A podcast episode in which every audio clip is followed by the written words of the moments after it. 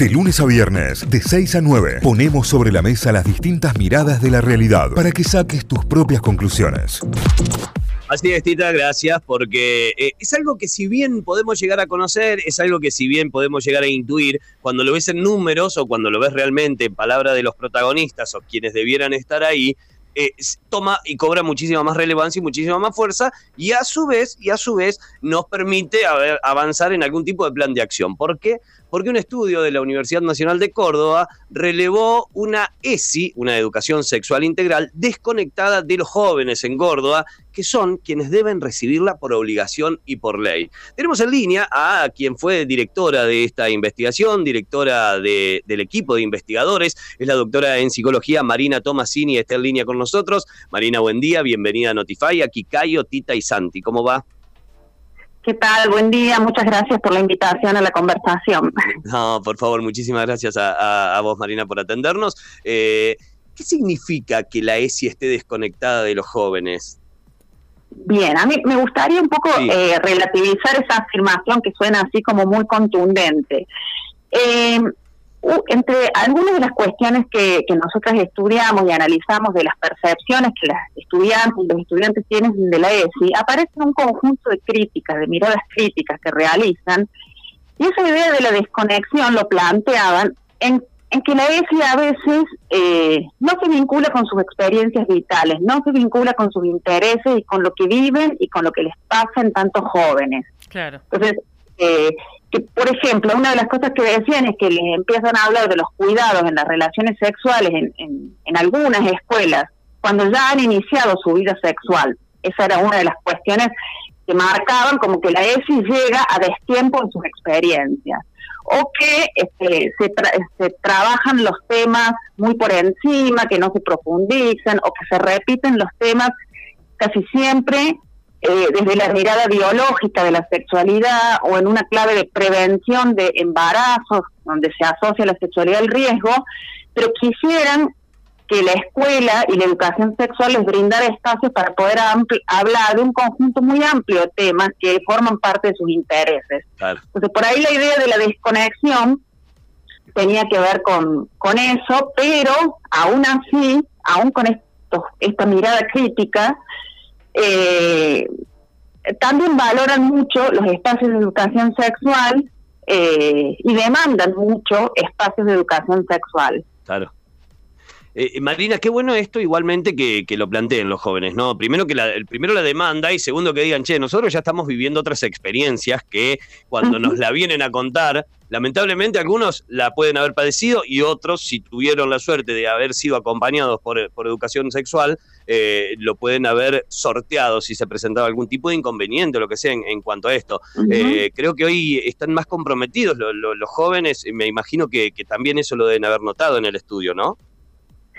Sí, sin duda eh, tienen clara conciencia de que son una generación que les ha tocado un cambio de época inédito. Digo, los temas de género y sexualidad están en la agenda pública como nunca antes en la historia. Claro. Y eso, eso es un cambio generacional muy fuerte porque eh, las, los jóvenes pueden hablar de un modo mucho más libre, eh, siempre en comparación a este, décadas anteriores y siempre sabiendo que las realidades de los jóvenes son diversas, ¿no? No se puede hablar de las y los jóvenes en general, pero sí que están en un clima de época que los habilita mucho más a tomar la voz, a plantear sus demandas, a plantear sus necesidades. Y, y también con esto de este, cierta desconexión que, que aparece en, en la nota, otra de las cosas que marcaban es que a veces se les habla de la sexualidad desde un punto de vista ideal o normativo, digamos, lo que debería ser, y que muchas veces no tiene que ver con lo que efectivamente viven, con todas las vicisitudes que enfrentan,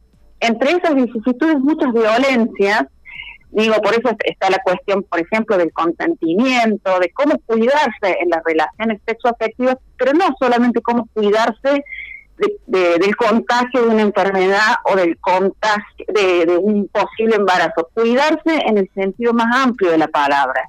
Cuidarse emocionalmente. Y eso también es una demanda que felizmente aparece, ¿no? Y que me parece que tiene que ver con un clima de época que lo pone sobre la mesa para que podamos hablar de lo que es el consentimiento, de lo que son los cuidados afectivos en las relaciones, por más que sea una relación ocasional, por más que no sea un noviazgo, pero que esté presente el tema de, qué sería eh, una relación eh, que nos cuide afectivamente.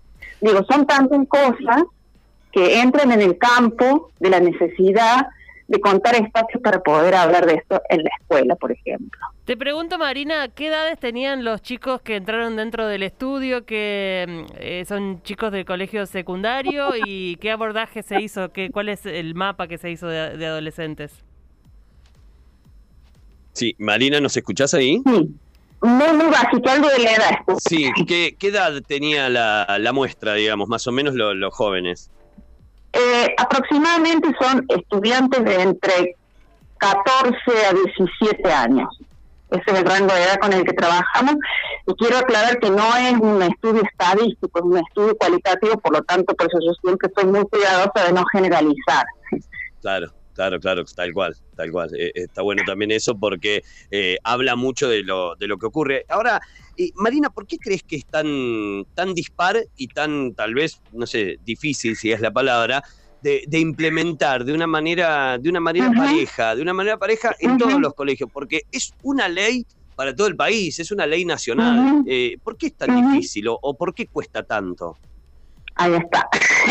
es exactamente así. Es una de las políticas públicas con mayor disparidad en la implementación, no solo entre regiones, sino entre una escuela y otra. Y a veces entre un aula y otra, en lo que, en lo que un docente decide hacer o una docente y otro. Bueno, ahí hay, creo que muchos factores que entran a tallar. La misma ley, cuando, cuando necesitó este, ser consensuada, dejó abierta la puerta porque tiene un artículo que dice los contenidos de la ESI se van a poder adecuar al ideario de cada institución. Y entonces desde ese artículo muchas veces se amparan las resistencias para poder implementar la ESI. Claro. Entonces hay un lado resistencias que son de orden ideológico, es decir, esta disputa de que el Estado no debería inmiscuirse a través de la escuela en asuntos que se consideran que corresponden a la familia. Ese es un nivel de las resistencias.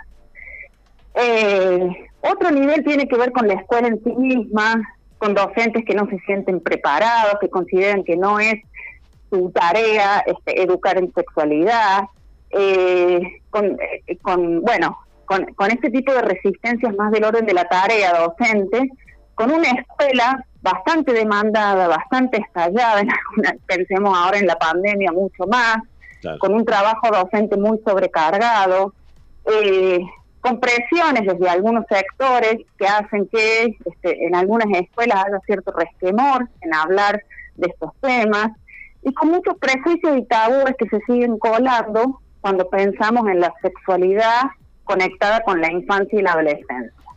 ¿sí? Sigue habiendo muchas ansiedades en la mirada adulta de, y, y muchas señales de alarma sin tener en cuenta que la curiosidad en torno a la sexualidad, si no es en la escuela, se va a canalizar de una forma u otra. Si no encuentra una palabra en la escuela, se canalizará, se canalizará a través de las redes sociales, se canalizará a través del porno, del consumo de porno, se canalizará en las conversaciones con amigas, con amigos. Entonces, cuando, cuando tenemos todavía estas alarmas sociales con respecto a la educación sexual, hay que pensar que la palabra que no se ponga en la escuela no va a anular la curiosidad sexual. Esta, va a encontrar la forma de canalizarse de cualquier manera. ¿no? Entonces, bueno, pero, sintetizando tu pregunta, me parece que es hay este resistencias de distinto tipo, ideológicas, las que tienen que ver con la situación de la escuela en general, la situación del trabajo docente en particular, eh, sí, sí, sí, se resume, se resume un poco en eso. Tita. Sí, le quería preguntar si, eh, eh, escuchando la reflexión que hace sobre esta este estudio, digamos, hoy da la sensación de que hoy los chicos que están dentro del aula tienen más vocabulario o, un poco más de libertad para hablar sobre esos conceptos que hoy rodean a la sexualidad juvenil que quien tiene que llevarlo al aula. ¿No? Como eh, cuando hablamos esto de que depende del alumno, depende del docente, depende de la institución, depende del artículo de la ley, digamos, puede ser que hoy los chicos tengan eh, mucha más eh, presencia respecto a la ESI que quienes la tienen que entregar a, a ellos. Sí, Marina. Sí, lamentablemente no escuché nada. Estamos con un problema de conexión acá. Eh, la, pregunta que te la transmito yo, la pregunta que te hacía la tita tiene que ver con eh, el hecho de que los jóvenes hoy tienen mucho más vocabulario y, que están muchísimo más avanzados en esto y, hasta tal vez eh, demandan mucho más por esto también. ¿Era así, Tita? Sí. Excelente.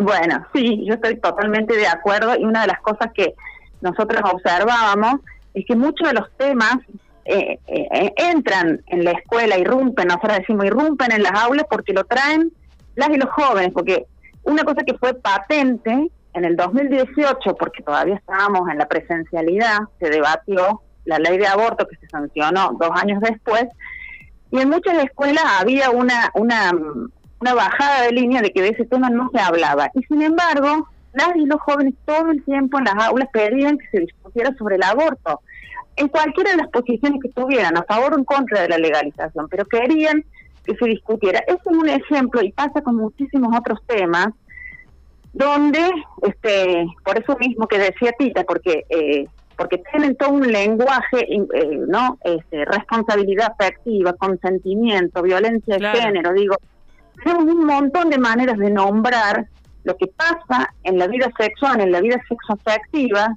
Las redes son una una gran fuente de terminología, de marcos de sentido, de marcos de interpretación. Las y los jóvenes son socializados eh, también en estas, en estas redes sociales, en esta cantidad de discursos que proliferan, y muchas veces, bueno, hablan un lenguaje que este, genera un poco de distancia generacional con relación a las personas adultas de la escuela o de la familia incluso.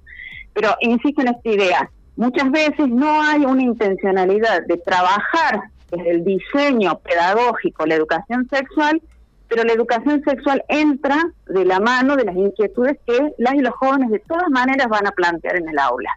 Preguntan, piden que se trabaje, piden que se organice una charla. Esto que yo decía, el cambio generacional se observa en esto, en que no se quedan en un lugar pasivo y expectante, ¿no? Toman la palabra, toman la iniciativa, se organizan en los centros de estudiantes, digo, hay muchas experiencias al respecto, sí, donde asumen el protagonismo. Definitivamente también hay que empezar a entender el momento histórico y empezar a hacerse cargo de ese momento histórico también, porque hoy son quienes están exigiendo son los que vienen de abajo y eso está bueno porque habla de que el cambio eh, puede ser real en breve, pero lo tenemos que acompañar como adultos también, ¿no? Como docentes, como instituciones, como organizaciones y como todo. Eh, Marina, gracias. Sí, perdón. No, no, me parece clave lo que dijiste. Y la idea de acompañar me parece que es central. Entender el cambio generacional y acompañar es central, porque si no nos vamos a perder una oportunidad histórica de poder educar. Claro, y entender, además de entender que los más jóvenes y los niños vienen con otro chip y que siendo nosotros más grandes no nos la sabemos todas. ¿eh? Tenemos muchísimo que aprender de lo más pibes. Definitivamente. Marina, gracias. Muchísimas gracias por esta charla. Gracias a ustedes. Gracias a ustedes. Que tengas buen día. Igualmente, hasta luego. La doctora en psicología Marina Tomasini en diálogo con Notify. Notify, las distintas miradas de la actualidad para que saques tus propias conclusiones. De 6 a 9, Notify, plataforma de noticias.